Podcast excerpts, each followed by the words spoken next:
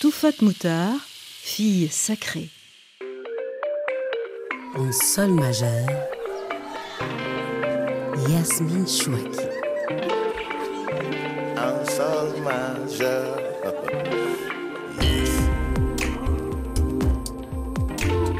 Des palmiers, des manguiers, des eucalyptus, des tamariniers dans votre poste de radio. Et puis des effluves de jasmin et de lait de coco. Mais aussi une forêt de mythes, de contes et de légendes. Voilà ce qui vous attend si vous posez la soucoupe de la journée dans l'univers de Toufat Moutard, univers comorien en 3D, avec un fond de casserole réaliste, une sauce qui s'en remet à la spiritualité, et un parfum mytho, mais du côté mythologie.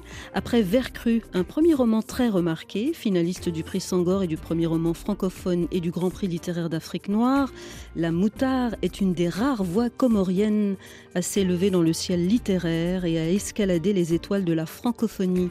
Après l'avoir écouté, en tout cas je vous le souhaite, dans Littérature sans frontières sur RFI, nous sommes heureux d'ouvrir en sol majeur Le Feu du Milieu, paru aux éditions Le Bruit du Monde.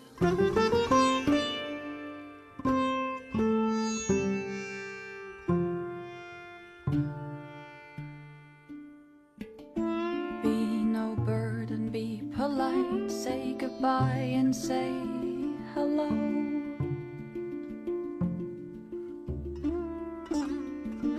Wait your turn, sit up proud. Go to bed now, sweet dreams.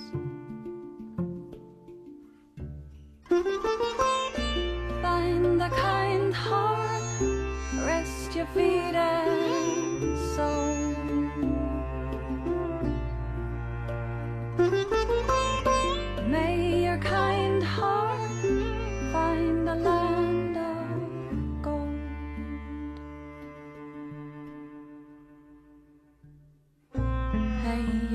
attention, say your name, listen closely and keep warm. Gentle hands, you are brave. Look at me and carry on.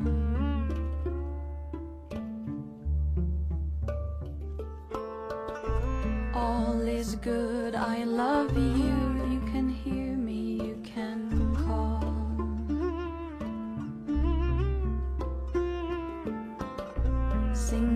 song with ease and pride. I'll be there, not far behind.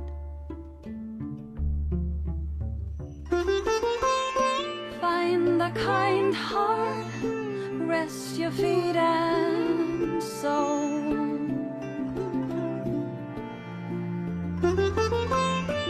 May your kind heart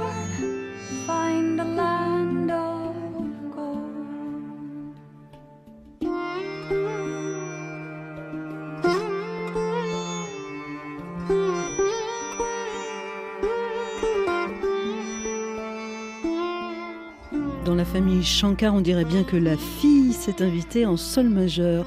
Baleza Houcha et bonjour Toufat Moutard. Bonjour Yasmine. Je viens d'apprendre un, un cours accéléré de bonjour en comorien. Vous nous présentez Anushka Shankar qu'on vient d'écouter en sol majeur et puis ce morceau Land of Gold? Oui, alors Anushka Shankar est la fille, euh, l'une des filles de Ravi Shankar, du célèbre chanteur indien classique, avec euh, Nora Jones. Et euh, je suis tombée amoureuse de l'univers musical euh, d'Anushka Shankar. Pourquoi? Parce que je le trouve euh, apaisant. Elle compose des, des ragas, des chants spirituels indiens qui ont un effet très apaisant sur moi. Et voilà. Est-ce qu'on est déjà en un sens un orteil aux Comores avec cette Un musique? petit peu, oui, avec cette musique, oui. Peut-être pas avec l'instrument, le sitar, dont nous n'avons pas hérité. Nous avons hérité de beaucoup d'autres choses de l'Inde. Mais on est un petit peu euh, aux Comores aussi, oui. Shimekwezibwa watukufu wananyasiwa jamalifu wanashemwa shangiria. Yan kàddu nga mënul wax ci beneen làkk budul sa bés ngoni silisi mwakamwarandihwa mwanamsherubuwa silisi rubaulate mwanamsherubuwa silisi rubaulate Quels sont les mots que vous ne pouvez dire que dans votre langue maternelle? Toufat Le mot nyanzo, qui est un mot qui signifie euh, amour, mais pas n'importe quel amour. C'est un amour euh, qui s'inscrit dans la durée, euh, à l'inverse de l'amour comme tomber amoureux ou euh, le nyanzo, c'est un amour euh, qui se maintient, qui accepte les fluctuations. On sent la connaisseuse. voilà, de l'affection que l'on peut avoir pour l'autre. Il y en a d'autres? Il y en a un autre, euh, un peu moins euh, lumineux, euh, c'est halahulia, signifie la honte sociale. Euh, les Japonais ont aussi un mot pour ça, hikikomori, je crois. Et c'est euh, une pratique qui fait que les gens s'isolent de la société. Et le halahulia est un peu comme ça aussi. C'est quand on dit qu'une personne a le halahulia, parfois on est euh, dans le village, on se promène et puis on voit une tête comme ça qui dépasse d'une fenêtre ou des yeux qui vous regardent en cachette et puis qui vite, dès que vous les apercevez, hop, ils se cachent derrière un rideau, derrière un volet. Et euh, quand on croise ce genre de personnes, ce genre de regard, on vous dit Ah, cette personne est une personne qui a le halahulia depuis tel événement. Est-ce que ça veut dire que vous êtes plus à l'aise pour exprimer toute cette palette euh, de, de sentiments en comorien qu'en français? Alors j'aime bien l'idée d'explorer euh, la langue française et d'aller chercher comment je pourrais exprimer ces sentiments-là. Et l'avantage, c'est que comme il n'y a pas de mots auxquels je puisse me raccrocher, eh bien, il y a tout un univers de périphrases euh, dont je peux me servir pour le faire. Donc j'aime bien cet exercice-là. Vous êtes ma première toufat, T-O-U-H-F-A-T. Est-ce que ça veut dire quelque chose? Oui, ça se prononce en arabe euh, Tohfat et c'est un prénom que l'on m'a dit très prétentieux. Quand j'ai eu des, des professeurs d'arabe, ils m'ont regardé avec des yeux ronds chaque fois que je leur disais la signification parce que Tohfat signifie chef-d'œuvre. No comment. Vous êtes né en 86, Toufat, au nord-ouest de Madagascar, juste en face du Mozambique, donc à Moroni, dans la capitale des Comores. Et euh, vous allez grandir un peu entre ici et entre plusieurs là-bas.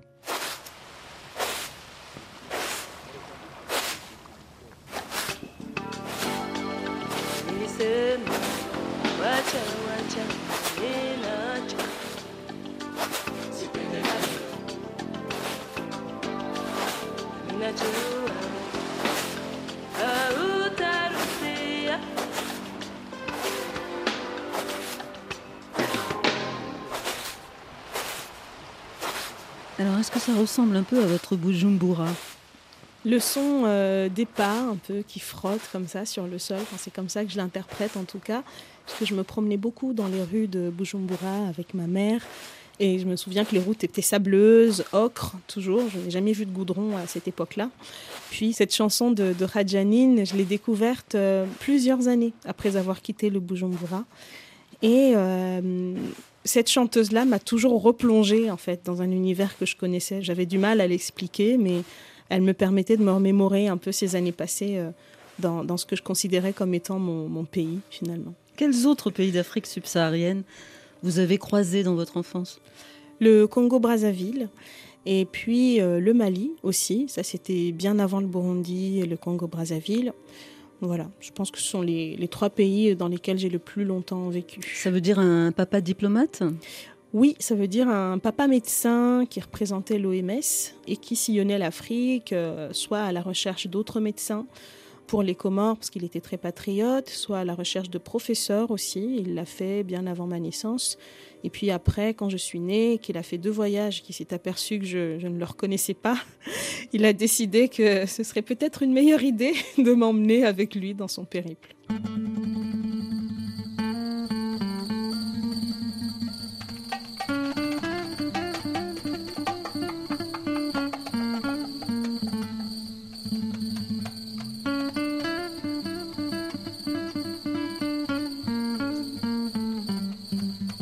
Est-ce que nous sommes bien dans la nuit de Nsujini aux Comores?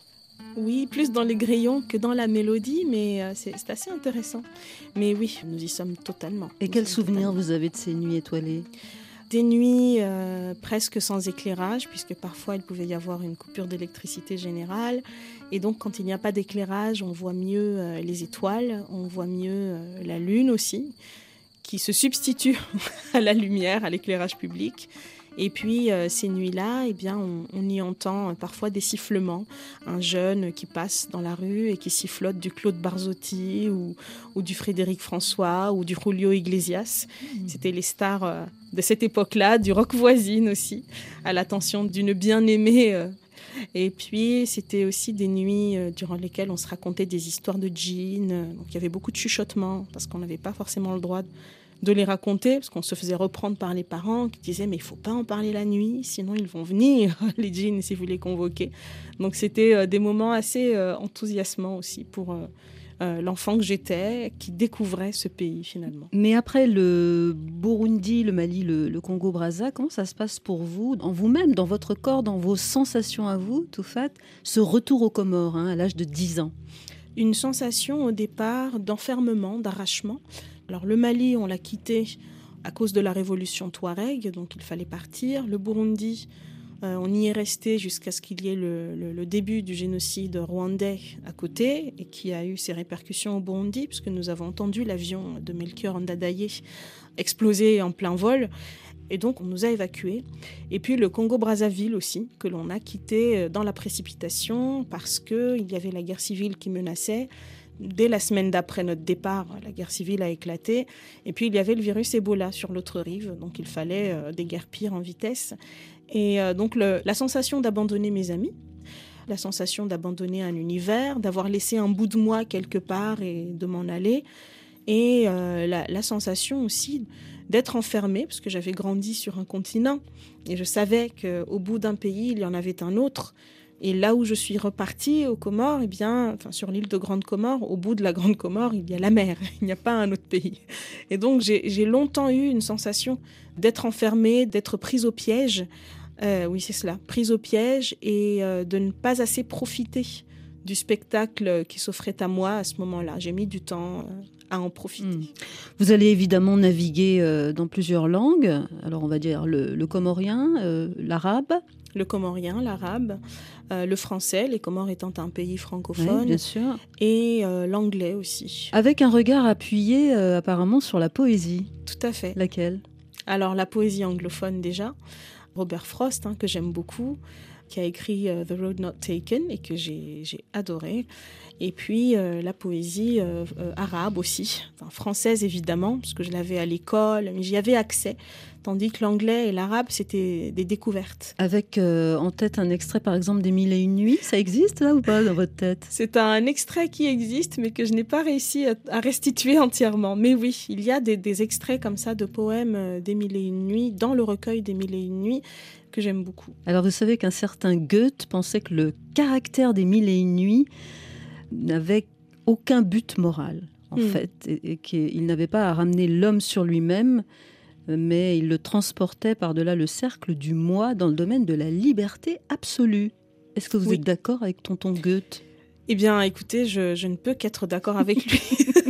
je ne peux qu'être. Enfin, je Hein? dirais qu'il y a les deux. Je dirais que j'y ai trouvé les deux, moi. J'y ai trouvé un, quelque chose qui m'a recentré sur moi et autre chose qui m'a fait voyager. C'est quoi ce quelque je pense chose? que je pense que Goethe peut-être n'a pas forcément grandi dans l'univers de Mille et une nuits. Vous êtes euh, perspicace. hein. Je- je- Alors que j'y ai grandi, euh, j'ai même retrouvé la mention des Comores hein, dans une des histoires. On parlait d'un bâton de cannelle venu des Comores, c'était quelque chose comme ça.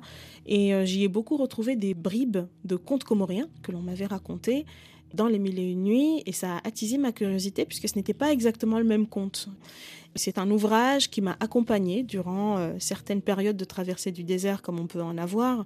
Euh, L'ouvrage des Mille et Une Nuits, oui, m'a m'a aidé euh, déjà à sortir, oui, peut-être de mes détresses intérieures, mais aussi à y trouver un sens. Et d'ailleurs, votre regard est très accroché à cette période euh, qui a produit la civilisation arabo-andalouse. Ça, Mm. c'est un chapitre euh, d'histoire qui, je ne sais pas si ça vous rend nostalgique, mais vous y êtes attaché.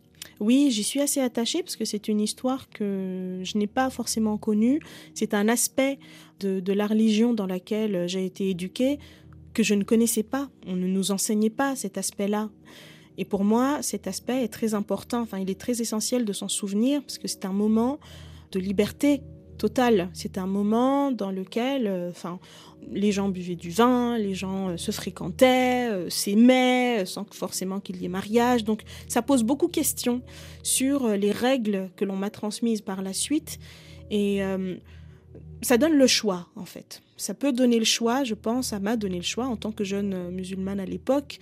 Ça m'a permis de savoir que je pouvais naviguer dans les mondes que je souhaitais découvrir sans avoir l'impression de trahir qui que ce soit. Parce que quand vous êtes éduqué dans une religion, dans un dogme, vous avez souvent l'impression de trahir quand vous réclamez votre individualité.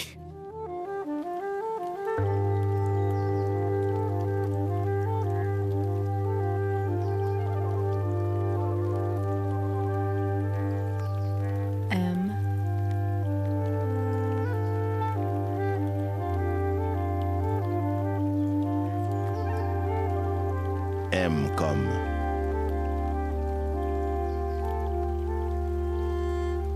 Mektoub. Est-ce que vous l'aimez bien ce mot?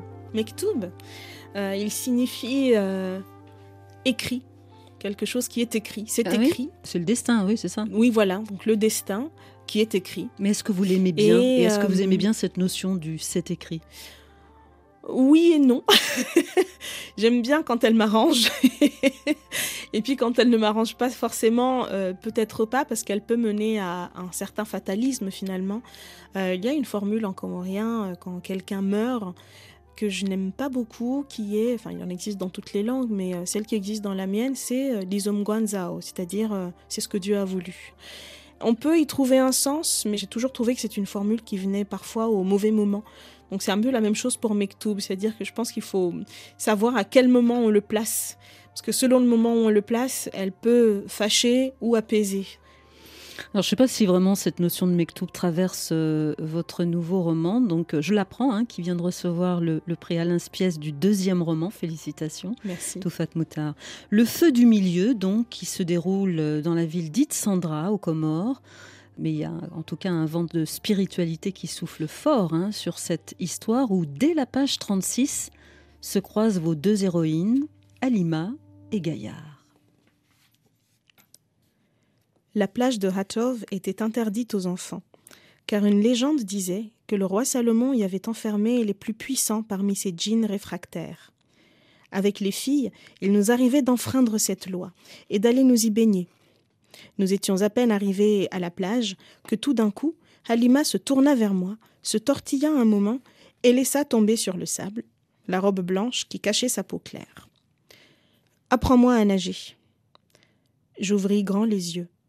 Moi, une servante, risquais d'être vue en train de nager avec une fille de maître. Je ne sais pas nager. Elle eut de nouveau ce sourire en coin qui lui fronçait légèrement la narine gauche.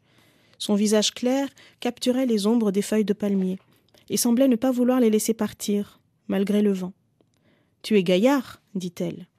Gaillard, c'est ton nom, n'est-ce pas? Tu es celle qui pêche le thon bleu. Son aplomb me décontenança. Je plantai fermement mes pieds dans le sable et secouai la tête. Je reste là où j'ai pied, je ne vais pas là où c'est profond. Elle me dévisagea, en gardant son sourire en coin. Le thon bleu ne vit pas à la surface. Il faut aller loin pour le trouver. Bien sûr que tu sais nager.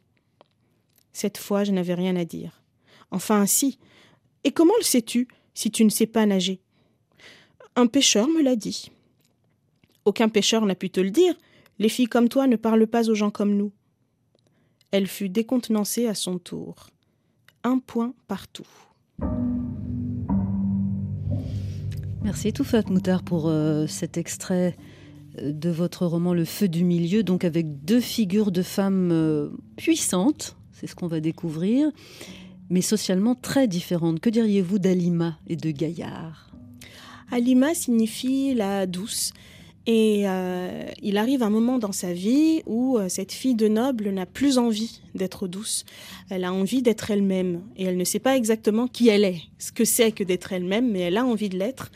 Et euh, elle va s'appuyer pour cela sur Gaillard, qui est une servante et qui a aussi des envies de ne plus être que servante qui a envie d'être libre, même si elle ne sait pas exactement comment ni ce que ça peut signifier, mais euh, elle a envie de l'être aussi. Et quelque part, la manière dont elles se rencontrent va servir à chacune de point de repère pour savoir si elle peut continuer le voyage avec l'autre, puisque Halima apparaît comme ça par un effet de, par un jeu, elle apparaît par jeu euh, aux yeux de Gaillard, et euh, elle va la tester en, voyant si elle va la suivre, si, euh, si elle va quand même aller avec elle, même si elles vont dans l'inconnu toutes les deux. Oui, c'est un voyage dans la spiritualité, mais pour fuir aussi de certaines réalités très prosaïques. Alima veut fuir un mariage arrangé. Quant à Gaillard, elle a un profil, un pédigré douloureux. Pourquoi s'appelle-t-elle Gaillard? Alors, c'est une question à laquelle je ne, peux pas répondre sans tout révéler, mais D'accord. il y a un événement dans sa vie qui fait qu'elle s'appelle Gaillard. En tout cas, c'est une, servante au sens esclave, hein. mm.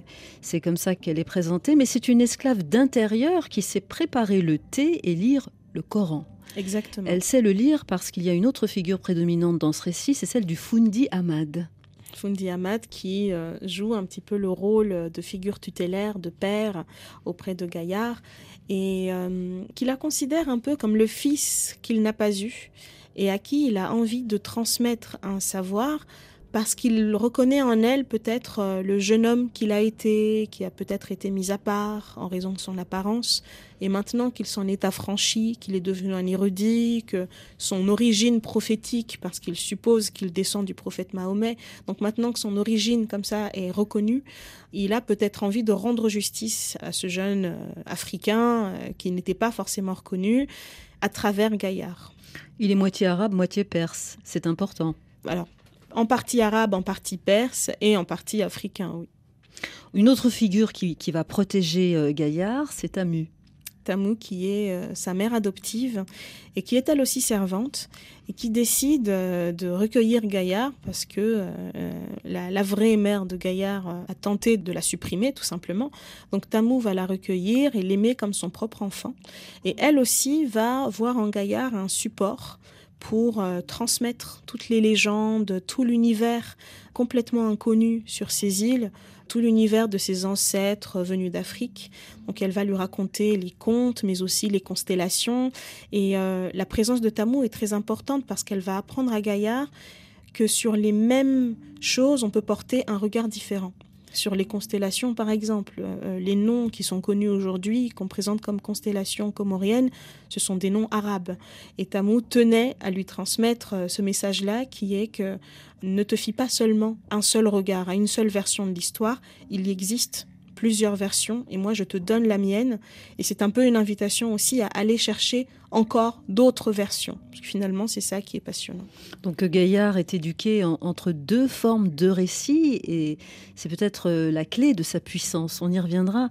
Il y a une dimension magique dans ce roman Le Feu du Milieu. Euh, à un moment donné, Alima remet un objet assez mystérieux à Gaillard qu'elle ne doit pas voir, mais qui mm. va sceller une sorte de pacte entre elles un objet qui dit qu'elle ne forme désormais qu'une seule âme, à tel point qu'un jour, Alima et Gaillard euh, sont, je ne sais pas quel est le terme d'ailleurs, télétransportés dans un autre espace-temps.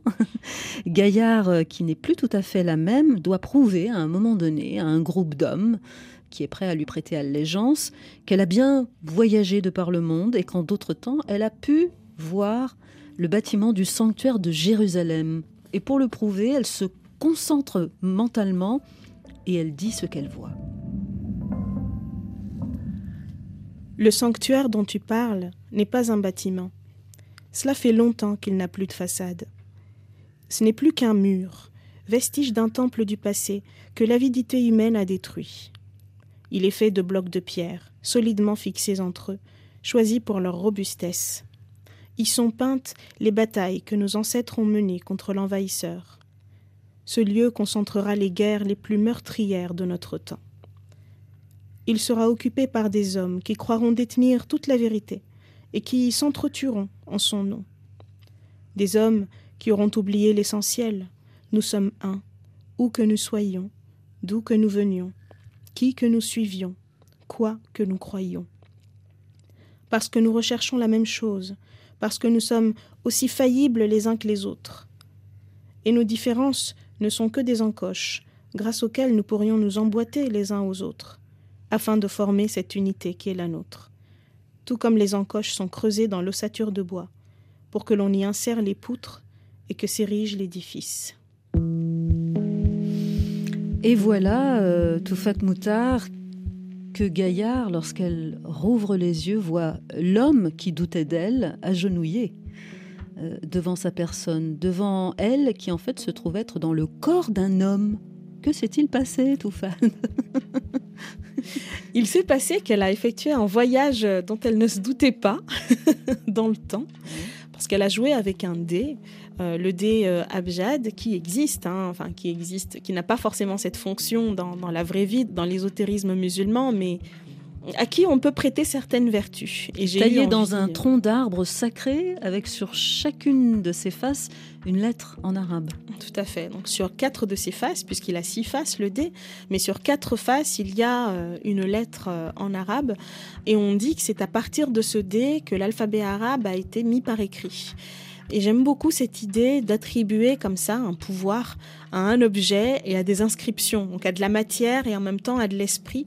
Et j'ai eu envie d'amener cette alliance-là beaucoup plus loin qu'on pouvait l'imaginer, de remonter le temps et de faire en sorte que Gaillard, qui n'a jamais vu l'extérieur puisqu'elle est emmenée et un peu prise au piège sur cette île, j'ai eu envie de la faire euh, sortir du cercle euh, dans lequel elle a grandi et de lui faire expérimenter la vie, peut-être le rejet, peut-être l'acceptation aussi, à travers un corps d'homme tout simplement, de qu'elle sache ce que c'est que d'être un homme, puisqu'elle a la sensation d'être enfermée dans son corps de femme, et que c'est un corps qui est constamment convoité, recherché. Donc j'avais envie de lui offrir un peu de répit et euh, de lui montrer aussi que dans un corps d'homme, on peut aussi être rejeté, on peut aussi être accepté, enfin, que c'est une expérience humaine finalement. Mais du coup, vous traversez aussi les frontières du genre, parce que il y a une espèce d'ambiguïté, d'ambivalence amoureuse entre ces deux femmes qui, tour à tour, se retrouvent dans des corps qui ne sont plus des corps de femmes. Mm. Vous jouez avec les frontières là du genre. Oui, oui, parce que je, enfin, je pense que le message de ces voyages-là, c'est que finalement l'amour n'a pas de frontières temporelles, qu'il n'a pas de frontières géographiques, qu'il n'a pas de frontières euh, physiques qu'il est ce qu'il est, qu'il donne ce qu'il est, tout simplement. En tout cas, le feu du milieu euh, se passe effectivement, apparemment, dans des temps immémoriaux, comme ça, il n'y a pas de portable dans ce roman, et puis on se repère effectivement dans le temps au clignement des étoiles, notamment à l'heure du Al-Marih, ce qui correspond à la planète Mars. Voilà. Et euh, par la magie d'un simple dé, votre héroïne peut se retrouver un beau jour nez à nez avec un certain Miguel Cervantes. Tout à fait. Comment vous envisagez la question du temps dans ce roman? Euh, J'ai choisi, euh, plus que des époques, j'ai choisi des personnes et des contextes. Et donc, c'est vrai que le contexte dans lequel je fais apparaître Miguel Cervantes est un contexte assez intéressant parce que Gaillard se sait esclave, elle se sait asservie, et j'avais envie qu'elle se sente asservie dans un corps dont elle ne se doutait pas qu'il puisse être asservi. Et l'époque à laquelle Miguel Cervantes apparaît, c'est l'époque des barbaresques. Donc l'époque à laquelle on pouvait euh, être sur un navire espagnol, italien, enfin on peut être chrétien et être asservi par des Algériens par exemple. Donc j'avais envie qu'elle voit sa propre situation mais en miroir euh, d'une autre situation et qu'elle se rende compte que finalement c'est très humain en fait de vouloir s'asservir les uns les autres J'espère que ça l'a libéré de quelque chose. En tout cas, dans ce passage que vous venez de nous lire, Toufat Moutar, on est aussi un peu, je dirais, dans la philosophie de votre roman. Ce sanctuaire de Jérusalem concentrera les guerres, occupé par des hommes qui croiront détenir toute la vérité et qui auront oublié l'essentiel, nous sommes un. Oui, c'est une, euh, c'est vrai que c'est une acception très philosophique des choses. Et euh, j'ai toujours eu, euh, je pense, ce sentiment-là. Je pense que c'est la petite fille qui a grandi dans plusieurs pays qui a parlé dans, dans ce passage-là parce que elle a été évidemment très touchée par le fait de devoir quitter un pays, non pas parce qu'elle avait fini ce qu'elle avait à y faire, non pas parce que son père devait partir travailler ailleurs, mais seulement parce que des gens ne s'aimaient plus et euh, ont décidé de s'entretuer. Il y a eu euh, vraiment des drames atroces auxquels je n'ai pas eu le temps d'assister, heureusement, mais je m'en suis longtemps voulu parce que j'avais l'impression d'avoir lâché des gens. En tout cas, la notion de frontière est travaillée, je trouve, hein, à plus d'un titre hein, dans ce roman. Les frontières sociales, notamment, elles sont abolies entre cette princesse euh, Alima et cet esclave euh, Gaillard, grâce, bah, dans le cas de Gaillard, grâce à une double connaissance à la fois des textes sacrés Mm. et puis des mythes et des légendes. Vous, vous pensez qu'il y a un pouvoir à connaître ces récits? Oui, j'ai toujours nourri une passion euh, pour la mythologie grecque, la mythologie égyptienne, puis j'ai découvert les mythes hindous. Enfin, j'aime beaucoup la dynamique des mythologies. Quand on les regarde bien, évidemment, on se rend compte qu'il y a une trame commune. hein. Euh, Je crois qu'on appelle ça le monomythe. Et euh, quand je regarde les, mythes que l'on m'a racontés aussi, donc les, les histoires du Coran, qui sont pour moi des récits d'aventure, au même titre que les récits que l'on trouve dans la Bible, il y a énormément de similitudes entre les deux. J'ai eu envie de réunir toutes ces richesses-là que j'avais accumulées, et puis en même temps de retrouver une forme de, de volonté de créer un mythe. J'ai eu envie d'avoir un peu la même démarche euh, qu'Homère. Je me suis demandé comment il avait fait pour réunir un peu ces récits populaires qui a structuré la société occidentale. Et euh, sans avoir la prétention d'être Homère, j'avais envie de réunir moi aussi les... Vous appelez tout fat, hein, je vous rappelle. Euh, Mais ça serait quoi alors votre Odyssée à vous? Alors, le- la- une grande partie de mon Odyssée se trouve dans le feu du milieu, justement. Je l'ai pensé comme cela, une légende que j'avais envie de créer, et j'avais envie que ce soit des femmes et des hommes, mais à égalité. main dans la main. Oui, non, c'est Voilà. À égalité, je trouve que c'est à interroger. Moi, j'y ai vu une sorte de révolution un peu copernicienne autour du feu féminin. Les hommes euh, abusent de leur statut d'époux dans votre roman Exactement. ou de maître, mais ils vont être dupés en fait par ces femmes qui sont au bas de l'échelle sociale. Quel est le secret de ce titre, Le feu du milieu? C'est le feu qui brûle en chacune, en chacun, et c'est aussi un lieu que l'on rencontre dans le livre, un lieu dont le nom signifie le feu du milieu aussi, que je ne révélerai pas, que le lecteur découvrira. Même sous la torture. hein. Voilà, même sous la torture, même en présence de mes avocats. Mais euh, c'est un terme qui était très important parce que c'est une sorte de, de feu de liberté qui brûle quel que soit l'endroit où l'on peut être confiné et qui peut toujours brûler, que rien ne peut éteindre. Est-ce que c'est un peu une pierre dans le jardin de la condition féminine euh, aux Comores que vous lancez là? Je ne sais pas si ça peut être considéré comme tel. Je pense que ce sont les femmes comoriennes qui me diront. Mais euh, je dirais que c'est une interrogation que j'adresse euh, aux femmes et aux hommes aux Comores pour leur demander quel est le problème, quoi.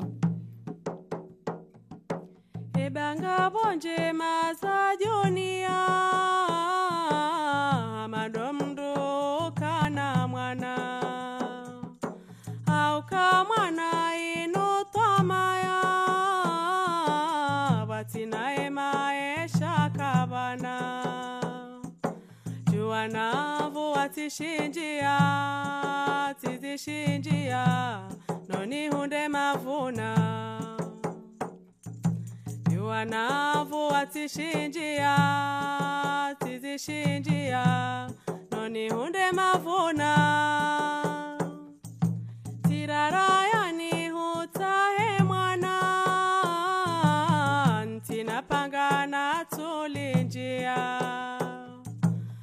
jitihajitika ukazana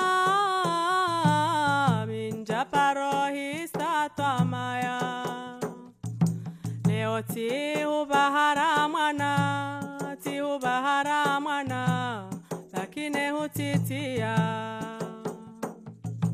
leo tihubahara mwana tihubahara mwana lakini hutitia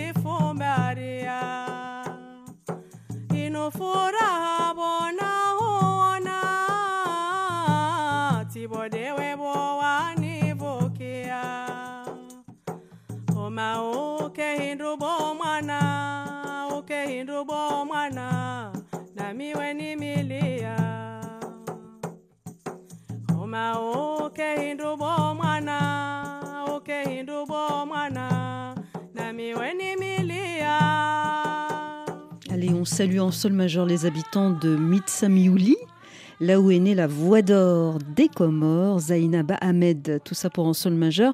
Zainaba, que vous souhaitiez entendre, qu'est-ce qu'elle représente pour vous, Toufat Mouta Deux femmes de Mitsameouli m'ont inspirée, hein, Zainaba Ahmed et, et Shamsia Sagaf, une autre chanteuse de la même ville. Petite, j'entendais souvent euh, dans les grandes familles, les filles ne chantent pas. Et ces deux femmes euh, viennent d'une ville dans laquelle il y a énormément de grandes familles, c'est-à-dire de familles euh, d'ascendance noble. Et elles ont chanté au mépris de tout ce qu'il pouvait y avoir comme commentaire. Donc j'aime beaucoup ces femmes. Voilà. Peut-être un mot sur cette chanson qui parle euh, du, du fait d'avoir un enfant. Vous devriez faire de la radio. Merci, j'ai la voix pour. Faites les enchaînements, vous faites tout, c'est super. Allons-y. Et donc oui, c'est une chanson qui parle euh, des vertus de l'enfantement et de la maternité. Je suis d'accord avec une partie des paroles, et puis il y a une autre partie de ces paroles qui me gêne un petit peu et qui fait partie de, de l'acception que l'on a, euh, je pense aux Comores et je pense partout, hein, du fait d'avoir des enfants, c'est-à-dire qu'on les voit encore un peu comme le bâton de vieillesse, et on les voit aussi comme ce qui va venir légitimer votre place en tant que femme, votre être finalement. Et j'ai une pensée pour des amies à moi qui en souffrent énormément, qui peuvent avoir du mal à avoir un enfant, et elles se sentent un peu comme des sous-femmes, quoi. Voilà. Vous qui plongez euh, vos mille et une nuits apparemment dans les livres, il ne vous aura sans doute pas échappé qu'on célèbre en ce moment le centenaire de la mort d'un certain Marcel Proust. Donc allons voir une minute en sol majeur du côté de la recherche. Et ainsi, de ma visite pour commander un fromage chez le crémier, je ne m'étais rappelé, si on peut dire se rappeler à propos d'un visage si mal regardé qu'on adapte dix fois au néant du visage un nez différent, je ne m'étais rappelé que la petite qui m'avait déplu. Cela suffit à faire commencer un amour. Pourtant, j'eusse oublié l'extravagance blonde et n'aurais jamais souhaité de la revoir si Françoise ne m'avait dit que, quoique bien gamine, cette petite était délurée et allait quitter sa patronne parce que, trop coquette, elle devait de l'argent dans le quartier. On a dit que la beauté est une promesse de bonheur. Inversement, la possibilité du plaisir peut être un commencement de beauté. M comme Madeleine de Proust. Je me mis à lire la lettre de maman. À travers ces citations de Madame de Sévigné, Alors, est-ce que longtemps vous vous êtes euh, couché en lisant la, la recherche? Est-ce que pour vous c'est un, un livre sacré ou, ou un simple roman bourgeois qui célèbre l'aristocratie? Alors c'est un roman euh, d'abord que l'on m'a imposé Ça commence mal. et je suis en train de redécouvrir justement les, grands classiques. Proust a une démarche un peu qui, qui me rappelle un peu une certaine mélancolie que je pouvais avoir à une certaine époque et j'aime beaucoup le fait d'avoir euh, pu voir cette mélancolie légitimée par une figure comme Proust. Oui. Hmm, à suivre. Dans une forme euh, proustienne, à votre manière, en tout cas, vous remontez, vous, euh, aux sources du métissage comorien et aux sources aussi de, l'islamisation de l'archipel. Est-ce que pour vous, l'écriture, c'est un territoire du retour aux sources? C'est un, je l'utilise pour l'instant comme un outil d'archéologie. On m'a souvent dit euh, que je faisais de l'archéologie familiale. Et euh, je, perçois peut-être les Comores comme une grande famille qui ne sait plus qui sont ses grands-parents et qui les cherche. Et j'ai donc décidé de tourner un peu le dos à tout ce que l'on recherche d'habitude publiquement pour aller chercher ces ascendants que je n'ai pas connus.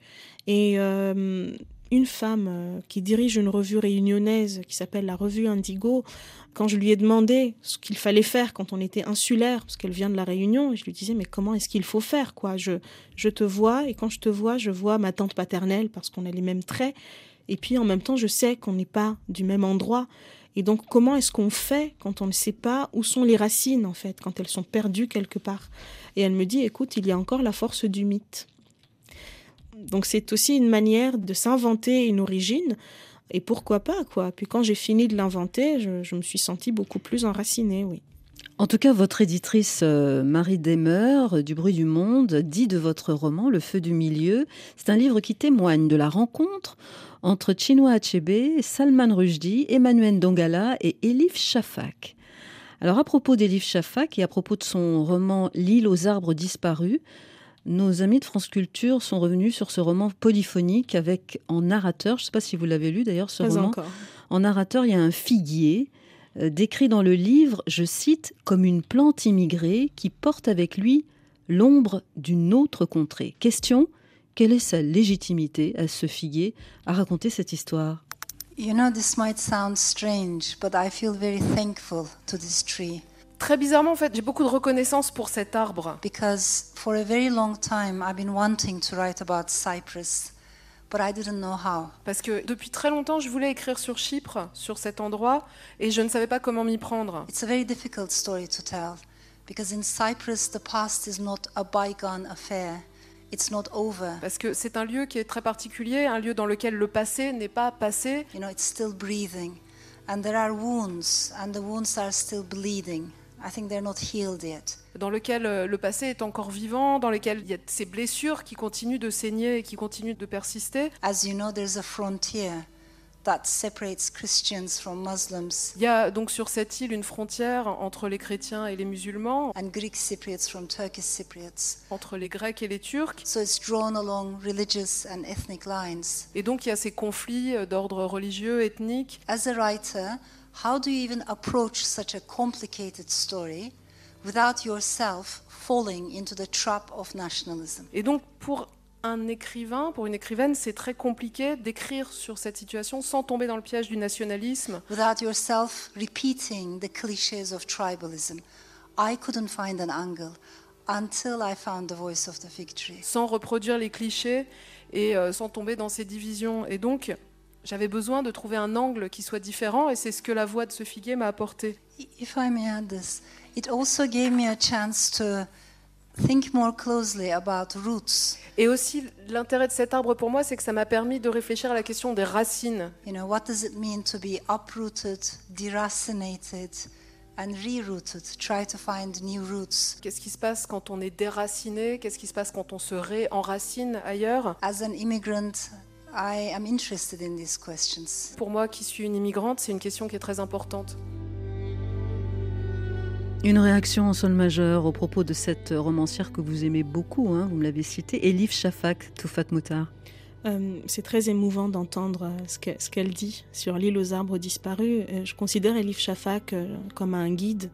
C'est une autrice d'une grande humilité qui questionne ses propres biais et qui a mis en place des garde-fous pour éviter justement de tomber dans certains pièges. Et c'est exactement cette démarche-là que j'aime mener aussi quand j'écris.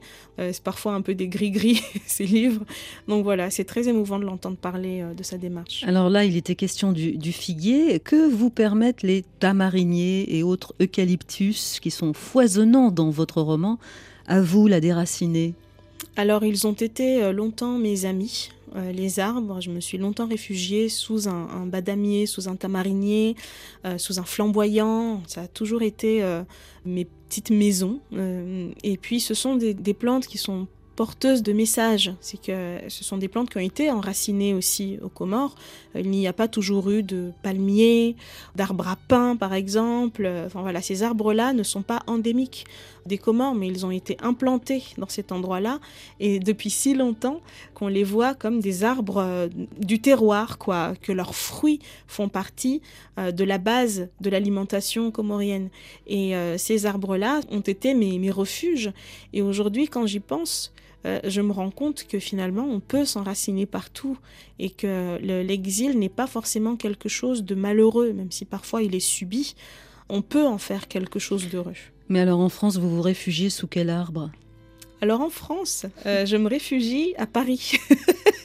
je me réfugie à Paris. Vous avez le choix entre platane et... Et saule pleureur. il y a le chêne aussi, il y a le hêtre, il y a le bouleau. Ouais. Et euh, il y a les forêts, je vis à côté d'une forêt. Et puis euh, Paris, euh, en tant que ville, m'a accueilli pendant de longues années d'errance. Et Paris a été très généreuse avec moi. Elle a fait figure d'arbre aussi, sous lequel j'ai pu me réfugier. Merci Toufat Moutard. Euh, la réponse à plein de questions, The Answer, ça sera celle de Raphaël Sadik que vous avez programmé en sol majeur pour se quitter. C'est pas mal, Merci non à vous. Oui, c'est très beau.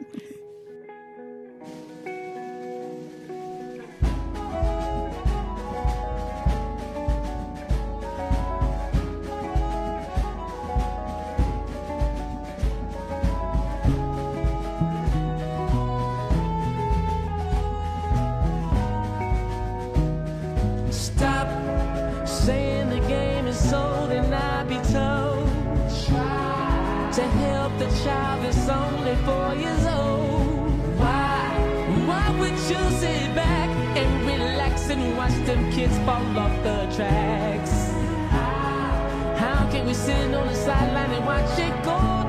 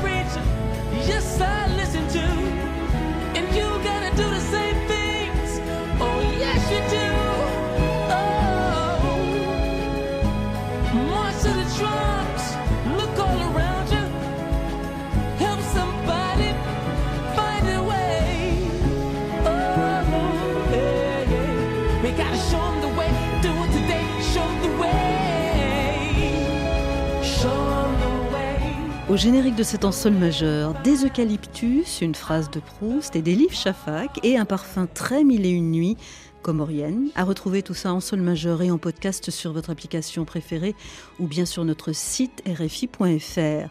Caroline Filiette, Laura Pinto, Yasmine Chouaki, on ressort les pinceaux la semaine prochaine pour accueillir Christophe Pomian. À la semaine prochaine.